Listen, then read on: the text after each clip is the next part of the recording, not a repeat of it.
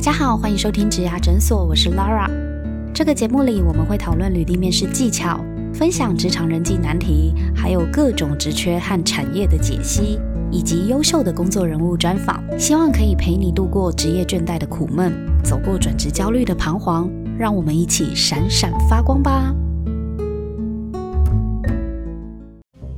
谢谢新平哦，我觉得非常的有趣，谢谢也勾起我的好奇心。原来礼盒区是他决定的，我补充一下哦，其实我们门店有很多的行销活动，都是有区顾问啊，跟就是门市的管理，就是我们的店经理跟加盟主一起共同讨论出来的。像在门市，你不会就是很孤军奋战，你是会有一个人陪着你一起做这些事情，然后给你一些方向。那你就是要当我们店经理跟加盟主给他方向的那一位领导者。你可以讲几个你们曾经有推过是去顾问一起参与讨论的活动吗？就之前是看新闻的，对，看新闻有那个应该是清明节布置大赛吧，就是有门市是把自己的超商变得很像鬼屋那样的成立，是吗？是吗？有有这是你中们元节的时候，对对对对对对对对对，中元节中元普渡的时候，你们是要跟全联拼的，对不对？哦，对啊对对对 对，因为这件事情我们超商已经发起很久 了。那其实最一开始的时候，是我们因为我们店数很多，所以其实呃门门市的人员也很多。那我们有一些工读生就是比较有创意。那在中原，大家都想要有一些过节气氛嘛，现在大家就很讲求这种情境的塑造。就是在我忘记在几年前，就是开始我们店做这样的布置，因为布置后来就会吸引话题，然后话嗯题被创造出来之后，公司也很鼓励门市的职员发挥自己的创意，所以我们后来就是内部也会就是办给我们的门市就是。有一个那个布置的一个竞赛，那大家都可以布置发挥各自的创意，然后帮自己的门市布置。那我们会有就是名次的选拔，然后奖励这样子，就是鼓励大家都所以如发果挥创意所以如果哪一区的某一家店得奖了，这个区顾问就非常的与有荣焉，因为他是队长嘛，感觉对就是他那一感觉区的是队长。领头羊的感 觉，对啊，我觉得这样还蛮好玩的、啊。不过我们还蛮喜欢过节的，因为像有时候可能像现在西洋情人节，嗯那以前有巧克力七夕啊，我巧克们力有些门市会把门市就是门市布置一个拍照的一个粉红爱心专区，我以为去鹊桥营造一欸个过节气氛。 有一个鹊桥，刚好进来就看到那个鹊桥，这样 很七夕浪漫欸呢、我自己在门市的时候，那时候过冬至，然后我们还在门市直播煮汤圆，真的假的？这个都是真的，我们那时候在直播煮汤圆，然后跟大家说，你带头的吗哎就是你带头的冬至记得要来门市买汤圆哦。那我们教你汤圆怎么煮，怎么运用超商的食材，我我我简发单现的过节。超商的区顾问，非常的有里长的精神，对啊对不对？但是你看时间管理，然后你又要有创意，然后你又要有什么，就是还要照顾到客户，顾对，客然后你要有名侦探的锐利双眼呢、你看李长北就是有这种个性啊， 所以我我忽然发现，你如果不是做统一超商的区顾问，也应该也可以选里长，那一区应该都很挺你哦 的，而且刚好那一区都是你的顾客、因为他都在欸走动式管理啊。对啊，真的可以，你是不是会认识很多熟客？其实真的，因为我们其实平常除了在店内跟呃门市的经营者或者是门市的顾客沟通之外，其实我们还会去商圈做走动，我们要去观察我们这家门市附近的一些商圈的变化。然后把这些资讯再带回来门市，跟门市做沟通，那再拟定我们的一些行销的方向。所以嗯其实有要有一双锐利的双眼很重要，因为你不只真的要观察人，还要刺探敌情。你还要观察商圈。嗯对，谢谢新平精彩的分享，让我们知道这个超商它的区顾问是怎么样多彩多姿，一个非常有趣的工作内容。的感觉，对，那我接下来呢，我们想要听听看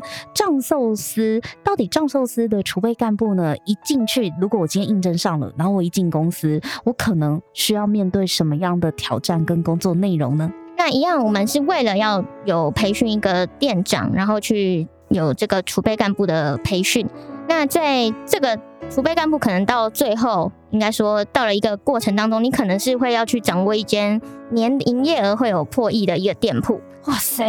要对管这么大家店，对啊。基本上是有可能会做到这样子的。我们是以这个目标去培训的。，啊对呀、嗯对啊，而且破亿耶，其实算是真的很高的营业额了。这个基础的培训内容的话，就大概会有一开始一定是要在门店，然后你要去做一线作业。那这个一线作业指的就是会有服务客人的这个层面，收然后盘子吗？收银？招呼客人，就有会有收银，然后服务顾客，然后等需要等会会捏成。寿司吗？补这扭个是蛋，补扭蛋，哎补扭哎，蛋补扭蛋，没错没错， 对，补扭蛋对扭蛋是专业重的点专业的， 对。然后可能在里面的话，我们也要去学怎么用制作寿司啊，里面哦的真餐点。要会寿司了啊你们为什么啦要学制作寿司？有需要到内场吗？那我们所有应该说，我们为了要去服务客人啊，那等于刚刚有讲的，我们要去达到管理职之前，我们必须要熟悉我们所有我们这些产物是怎么来的，包含内场是不是？包含内场，所以你会做熟成尾鱼，是从切鱼的过程到制作完成出去给客人，这个我们全部都是有经历过要怎么样去运作的。哇！我不知道那个储备干部也要做内场师傅的这样子的训练呢。对啊，会不会做兴趣之后发现哦，好像比较喜欢做寿哎那司？茶碗蒸的，你们家茶碗蒸蛮好吃的，茶碗茶碗蒸呢也都是我们在门店里面就是制作出来的。那我们每一个人都是必须要学会，就是储备干部，你需要后续变成主管的时候，都一定是要历经这个过程的。嗯。那你会不会学了之后回家也会自己做？就是跟餐厅的师傅一样，你在餐厅做了习惯之后，你回家就不会想要煮菜了。 嗯哦，原来如 此。已经在那边很累 了，回家就不想动了。今天可这样能捏了两百个寿司回家，真的不想再捏了。可是可是，当你真的想要吃茶碗蒸的时候，你是不是就会用这个 我就会很选专择业去的我们店里 面吃。啊很聪 明嘞，对啊， 干嘛要自己哎，顺做？啊便练厨艺呀、对啊，其实对啊那你应该厨艺很强吧？？欸但是我们也是时间有限啊，我们哦哦，对。那如果到时候你工作到一个程度，然后就是你们如果可以在未来再继续晋升或转职，想做厨师的话，餐饮主类厨场的就话，你是 可以吗捏？出兴趣 了，那我们当然还是希望是以培育管理职为目标去做。是啦，是啊嗯啦，对，所以当然这个部分当兴趣是可以的。那我们也希望你是可以有在更多元的技能，包括人才管理啊等等，去经营一些店铺这样。这个真的是惊艳到我，因为我原本以为就是储备干部可能就是要往管理职培养，所以可能做的都是一些比较行政文书文职的工作。哦，普遍印象是，可是没，有哎、人家藏寿司他们是连内场都让你去历练。对啊，其实这个这个是吸引到我的，因为我多么希也望想要做厨台湾艺啊针 吗？对，还有熟成尾鱼。 哦你这样子有兴趣回家可以捏。对啊，如果你自己会做的话，哇，你以后端出来请请大家吃的那个茶碗蒸就会不 一样。你刚讲这藏寿司练过呃，的，对，人家到你家就知道是说哦，好像来到藏寿司的感觉，是手起刀落的那一种，对，十八般武艺啊，这个我们没有真的想过耶。原来你们也是要进内场历练，是那那还有呢？呃，就像这个是一个，应该说我们进去的时候受到的人才教育训练。那接下来再熟悉这些一线作业、出餐的这些过程以及外场服务都熟悉了之后，我们当然是希望以主管职的培养。所以接下来就会，你怎么把你学到的这些东西去教给别人，变成一个人才的教育训练，以及店铺里面当然会有很多你要进食材啊，那你要怎么样销售给客人啊，这些成本上面的管理。包括班表怎么样去排排等班等表嗯等等，让这间店铺可能怎样会有更好的获利获利，然后我再从什么样的地方是可以给客人更好的感受，这是一嗯间门店的店长应该要有要去训练他有办法得到这个能力的。你刚刚有讲啊，就是你们其实不在乎呃资历的多寡嘛，所以无经验。我的意思是说，我可能有别的工作经验，可是我没有餐饮的经验，也可以应征你们公司的储备干部吗？是的，因为我本身也是跟餐饮是完全没有关系的，也是一毕业之后就来了。可是你那，你那是一毕业啊。可是像我们这种就是职场老将，对，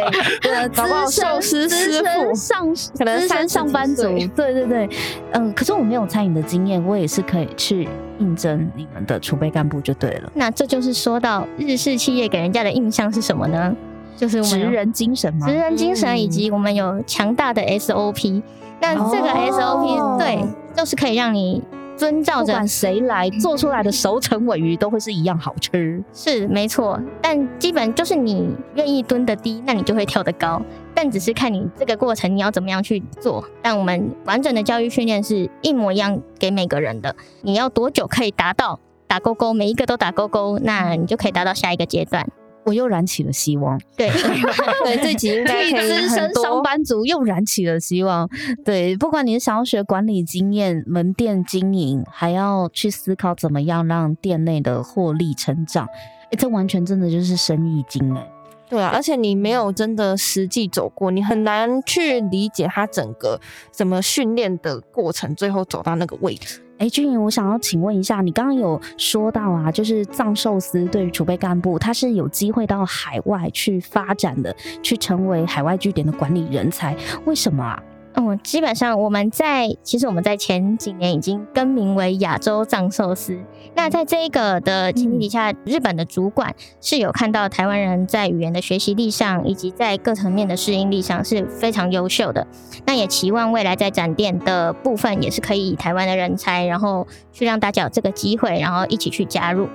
哇，所以其实我们台湾人才在这个藏寿司里面是感觉像是宝一样哎、嗯，而且我觉得台湾人才的优点是有被日本总公司看到，他们才会想要以台湾做据点耶。对对呀、啊哇，这很有机会，这样感觉去海外就非常的可行性非常的高。嗯，对于有想要挑战海外市场的求职者，我觉得这个会是他们很吸引的一个点。哦是这是一条路，对，没错，而且就是我们会有很完善的教育的 SOP，然后让你去参询。那当然，除了海外的干部以外，那我们当了店长之后，未来的展望还是可以以区店长、区经理，然后去做到多店的管理，然后可以在各个不同的面向，那可能也是会有像刚刚那个零售业的部分，会有我们要去探查市场现在究竟是什么状况。那我们藏寿司也有分百货店啊，然后跟路面的店铺。所以你们也要像刚刚新平统一超商新平讲的，就是你们要去当卧底，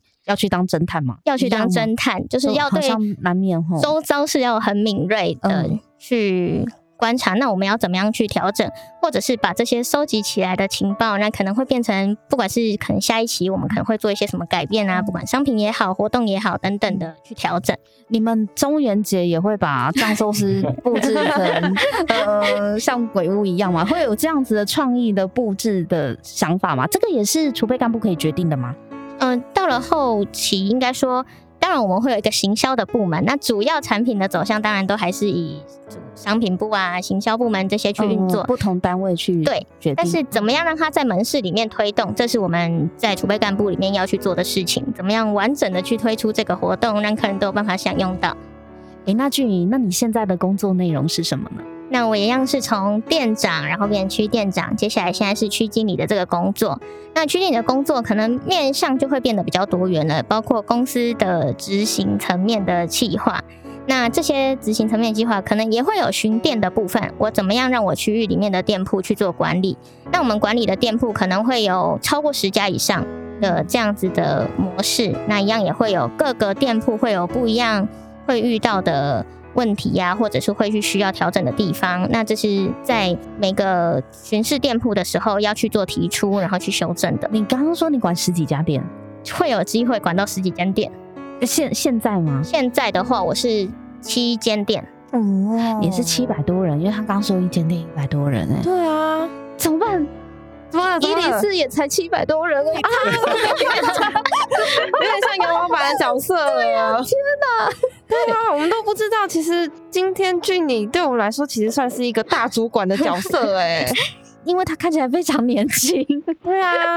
保养的好。嗯没有，他跟新平跟 Daniel 看起来都超年轻的，可是他们嗯可能手下随便一家店的营业额就破亿啊， 然后后来、哦对啊他刚刚有跟我说说啊，到然后不然就是随随便一个管理职下面就一个团队就带了七百多人这样子，所以啊要去竞争这个位置，就是无关于你今天是几岁进来的，就只只是要有决心，然后去把这件事情做好，那其实很快就可以达到你想要的目标了。各位啊，我们投胎没有办法投胎到富二代没关 系，你还有另外一条路是可以当企业接班人。对，而就且是只要你储备够干努部 力，真的有机会可以进去管那么多人呢、是。哇，很厉害，真 的。所以整体来说，我应该是二十五岁的时候就已经是一间店的店长了。嗯那我认为，当然是相对于很多的企业来说，那这个已经算是非常年轻的年龄了。那更不用我们现在还有更多的店长啊这些职务的人，可能就是刚毕业，可能真的一年两年，所以大概二十三到二十五岁左右，都是可以去管理一间店铺的。哇，这真的是一条走上管理职的捷径。对，而且很难想象，就是我走进去藏寿司，嗯然后他的店长可能才二十五岁，跟我年纪差不多哎、啊对啊他比我小，呃对，真的不得不 说，啊、不会啦，你有机会可以当店长啊，如果你有参加他 们的储备干部对计他说划那个欢迎啊，就对是对来者不拒，只要你对餐饮业有兴趣啊，对零售业有兴趣是统一超商。对对我们今天帮大家都铺好路这样子。哎，Daniel，我想请教一下，那广达呢？如果我今天呢、啊、应征上广达储备干部，我进去要做什么啊？ OK，那我先解释一下好了，因为科技业它的产业性质可能比较不一样。在选择进入储备干部计划的时候啊，其实你有不同的种类，包含了研发、专案管理啊、市场分析，还有业务哦的它储备是干部。分部门的，对不对？它是分做的事情跟产品类项都有区分。哎、那我想问，是一开始进去的时候你就可以选吗？还是你们会先有一个课程架构，然后让他们之后再去选择他们想要哪一个部门或者是产业这样子？在面试的时候，就会先选择你要的产品类别的产品项哦跟所以你要如果做的工作内容，哦所以这四个储备干部，这你刚刚讲的这这是个工作内容。对，这个工作内容是统一招募，呃，是同一它招募不是没有错个别招募。呃，它不是个别招募，它是在同一个招募的 program 里面一起同时进行。只是在面试的时候会问意向就对了。对，其实你在投递履历的时候，你就会先选择你要投递可能是研发相关的储备干部啊，还是你嗯是业务相关的储备干部。那我也想问呢、欸如果说我今天做业务做一做，我忽然觉得说，哎、我想要去做研发，或者是想要做专案管理，你们会有就是比如说说换部门这种事情发生吗？呃，换部门，呃，这个其实不算是换部门，算是换工作岗位啦。刚刚其实还有提到，是我们其实还有产品线的差别。嗯，那比如说你在选择你的工作职位的时候，你也会选择你要做什么样的产品线，比如说你可能要做电啊，你可能要做云端伺服器啊，你可能要做五 G 啊，你可能要做 AI 或是自驾车相关的。其实它就是在我们公司里面，就是不同的事业体、业单位。那在这个事业单位、事业群里面，你再去选择你想要做的职业类别。嗯，啊，对刚刚有提到说你是目前以业务为主，是，对啊，是好奇你当时是为什么会选业务 OK，其实我觉得这个可能也要大概跟各位再说明一下，就不管你是做什么样的一个职位跟类项，你在进入公司后，你现在都还是会有六个月的时间是在接受公司的一个整体培训，哦，基本的培对训对，基本的流培程训。那这就包含一些像基本的进出口关务啊、法律相关的啊，就是我们可能要去阅读很多的法律文件嘛，所以法律相关你会有，然后还有财务相关的，你怎么去做公司的财务管理。还有，当然就是最基本的一些电子相关的观念，比如说呃电源、电容啊这些东西是什么东西，很多人可能都很疑惑。哦所以在你进去的时候，即便你不是本科系，还是会有相关的课程跟很资深的前辈来指导你这些事情。所以你算是跨界跨很大哎、对对对，但我还不是跨最多的。啊 真的吗？你讲一个跨最多的例子来听呃，听。我们应该是有观光系的同行，哇，观光系的有，观哦光系的也有心理系跟地震系都有，你 们这样这样也可以录取？是是是。 为什么？为什么？他到底其他的部分哪些加分加很多，盖过他这个非是本科系出身的？我觉得这很大一部分，就像刚刚所提到是特质相关啦。就其实，呃，你是不是在第一个对科技业或是对整个科技产品的市场是有一定的热忱？因为科技业是个非常需要热忱的工工作，因为换言之，你你要一定花要很多你时间你一定要很了解广达， 对，而且要嗯对他们的产品有有相热对应的情了解吧。对吧？对对，这其实也是另外一个我会选择广达的原因啦。那为什么？为什么？因为其实广达它是一个对未来的趋势跟它在产品走向一个轮廓非常明明显的一家公司。当你去了解它公司，比如说你去看它官网啊，或是去看它的招募网站的时候，你可以很明确知道说这家科技公司它想走的是怎么样的一些领域。嗯那在这些领域上面，它想要什么样的人才去达成这样的一个工作？非常清楚，是对是了。是是嗯，我在他们的招募网站，就是尤其是针对储备干部的，是他。们真的有写出，就是他们很明确未来想要达成怎样的理念，还有对公司目前的走向，是可能定位在什么，是真的都写得很清楚、欸对呀、啊对呀、对呀、而且其实像刚刚有提到职位嘛，那其实你的职位选定后，至少以目前来看啦，就是嗯我我整整体算是都是蛮契合于公司的发展规划，还有当初我们所接受到的一些公司给予这样职位的一个期许跟资源啊，我觉得这是蛮符合。因为你应征的是业务形态的是是 MA，MA 就是储备干部。对对对，对，所以你其实，在里面学会了非常多，而且是短期内学会非常多业务开发、谈判的一些技巧，对不对？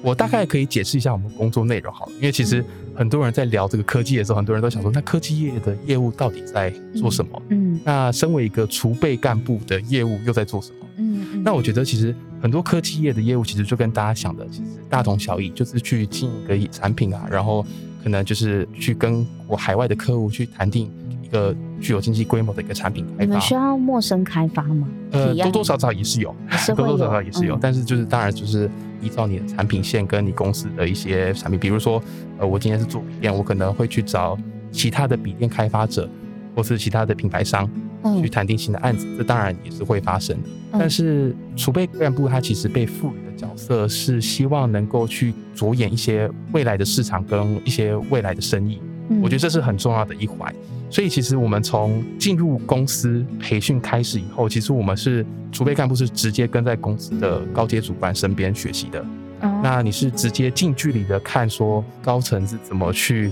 跟海外客户接洽啊，然后我去做这样的市场分析啊，跟去做一个产品的报价，怎么样去看整个市场，去了解可能料件物料的波动啊，嗯生产的风险啊，还有我们最后怎么去设计一个产品，或者是做什么样的东西才是整个市场需要的。嗯我觉得这些东西都是非常非常难能可贵，而且如果是一般的科技业的工作人员的话，可能会比较少有机会接触。一般的科嗯技业务比较偏向开发执行面，是，它没有就错是单点的，就是你一 account manager 嘛，呃，类似就对，是没一错，对没一错，的管理好这个客户他的年度需求。是是对，可是刚刚听 Daniel 讲，这个储备干部业务的 MA 有一点偏向策略发展、策略制定的幕僚角色，对不对？很大的一部分一定会有这样的参与啊。对啊当你要着眼未来产品的布局的话，它多的多少少会有。高度不一样，因为他可以看得到的格局不同，他是跟在高阶主管旁边，这个是通常叫特助。嗯，你觉对得有没有而且像有没有像特助？对呃啊，，没没没到那么高阶 啦，但对是基本上类似可的，是感因为你已觉很啊经是接而触且已到经对，有可以参与决策的方面了耶。因为你知道要预测啊是件嗯很难的事情，是大家都，没有错想未卜先知，可是他们要怎么样透过数据，或是透过观察，或透过资讯？因为有些资讯可能看国内的不够，还要看国外嘛。是是嗯是。诶所以你常常要阅读国外的一些文件嘛，基本上我们的工作九成以上都是以英文为主，我们英文嗯接要触的客人都来是直接讲外国多人益多对少可以进去，多益多少？诶，以我们公司基本门槛应该是八百五储备干部。八百五。八百五，那哦统统一统一新品新品，你们你们有要语言能力吗？以储备干部来说，不嗯拘。你们不用，松了一口气，因为刚刚我还发现广达如果门有槛的很高，话，在未来升迁会更加分。但是以储目前的储备干部来说，我们目前是不拘。哦，入门的门槛不拘，但 nice to have。对对对对对对，那对藏寿司呢？你对，们可也以是要做去加海分的。那个俊怡藏寿司呢？你们也是要去海外的，有需要语言能力的门槛吗？日文 要求，对 啊，感觉我们基本上也是不拘，但是如果你进来的时候是有 N one 的证照的话，我们是会有大加，加分嘛？呃，是就是会薪水是会有加级的，哇，是实质的加分哦呢。欸怎么因为我办们毕竟还是日式企 业，所以还赶快是会等有一。下直接报名 N 呃你英万的课你程。不是你你英语日语都要 都要学，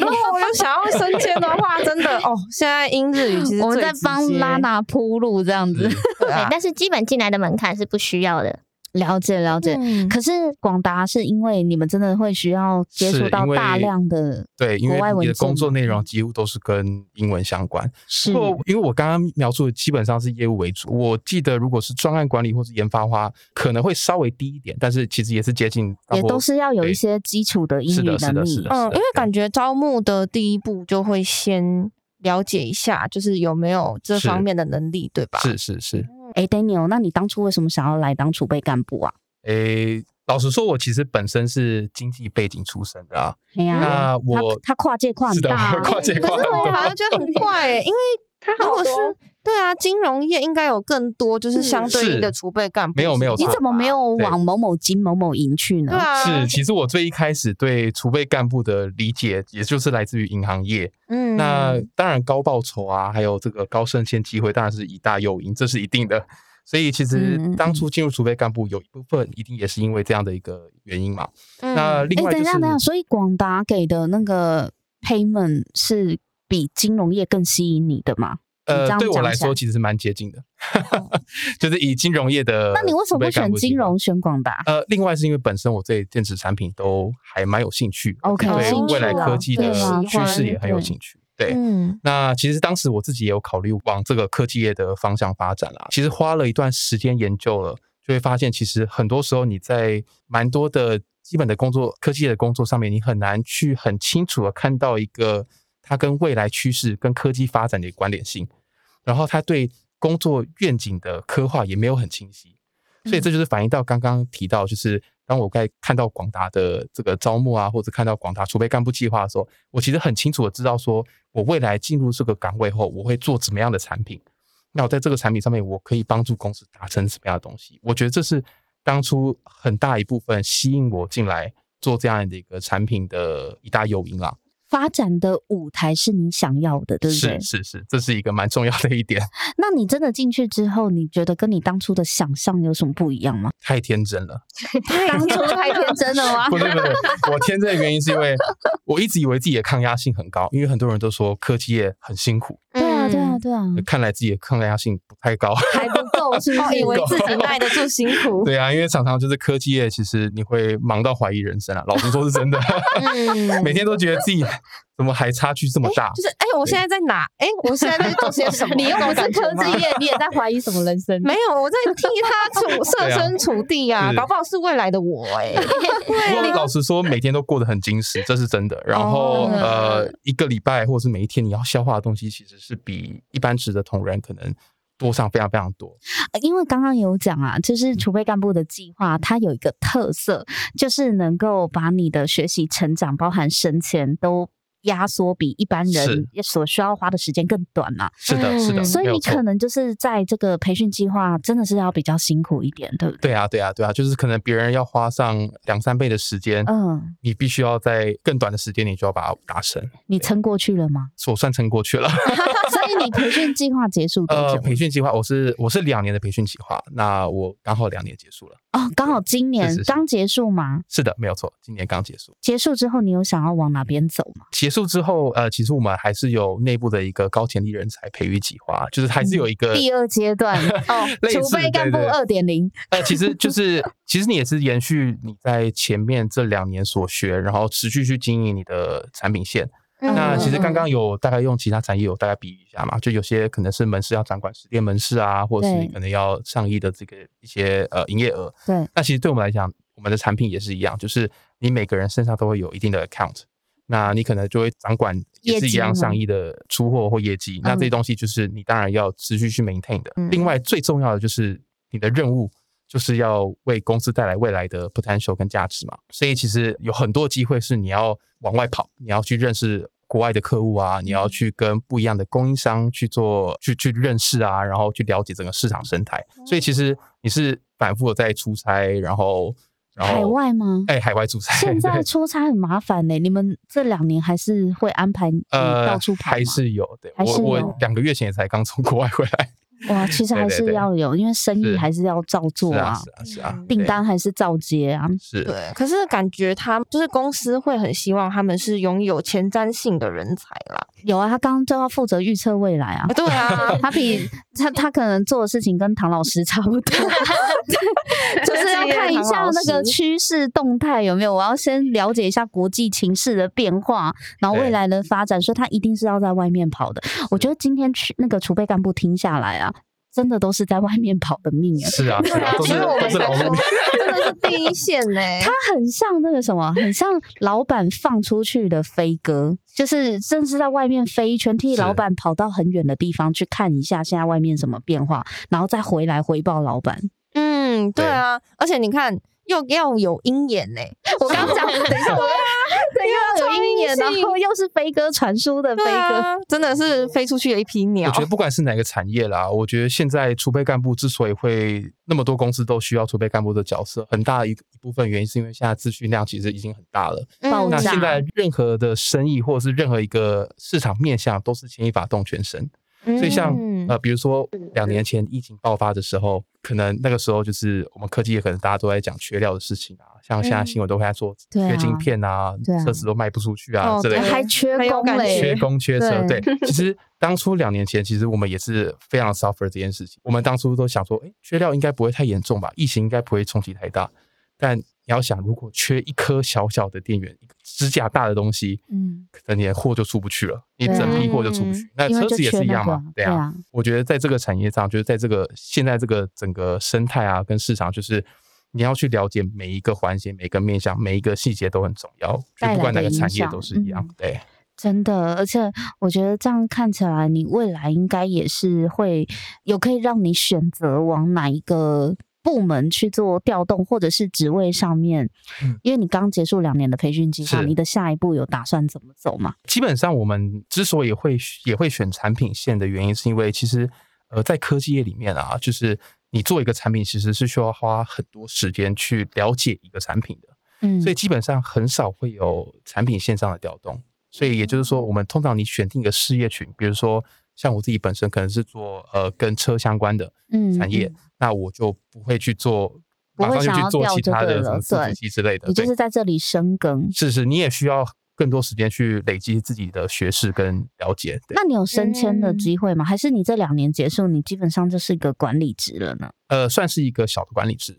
对，但是、嗯哇，两呃年结束就是一个小管理职。是对其啊实当主管是相对那暂你时快很你多你底下要带几个团队啊不算是带几个团队啦，因为我们其实不是这样看的，就是我们其实是以专案为主。 ？OK，对，那其实大家都是 co work 的形式，因哎所以为你可能要管很多专案就对对对了对对对，像一般的职位，可能我听到的有些部门的业务，可能他就是接三四个专案，其实嗯就算是蛮多的 loading、是啊，是对啊，但是接像一个我就很们烦了，对啊，对，这一个就很这烦一个了。就很烦了， 还三是是四个，很厉害哎但是。像我们如果也是看产品的类别嘛，那像我嗯们可能一个人身上可能就会绑接近十几 个案子，假的，这是一个案子，其你实都没很读多哎啊对啊，就你对啊才是时间管理大师。而且他又要常常对接国外的客户哎、是是是难怪怀疑人生性病，对所以每个人都黑眼圈很重，因为晚上都在打电 话你。遮瑕膏应该用的很重哦，因为完全看不出 来。啊哎真的啊完全看不出来。对啊，所以我觉得，我觉得其实每个产业都是这样啊啦。大家先别走，我们下一集继续讨论哦。如果你喜欢今天这一集的内容，别忘了到 Apple Podcast 帮我们打新评分和留言。假如你有更多问题想要问，欢迎到植牙诊所来发问哦。我们每周都会更新，欢迎你投稿想听的主题给我们。投稿链接在节目资讯栏里，请订阅 Podcast 频道和追踪我们的 IG。我们下次见喽，拜拜。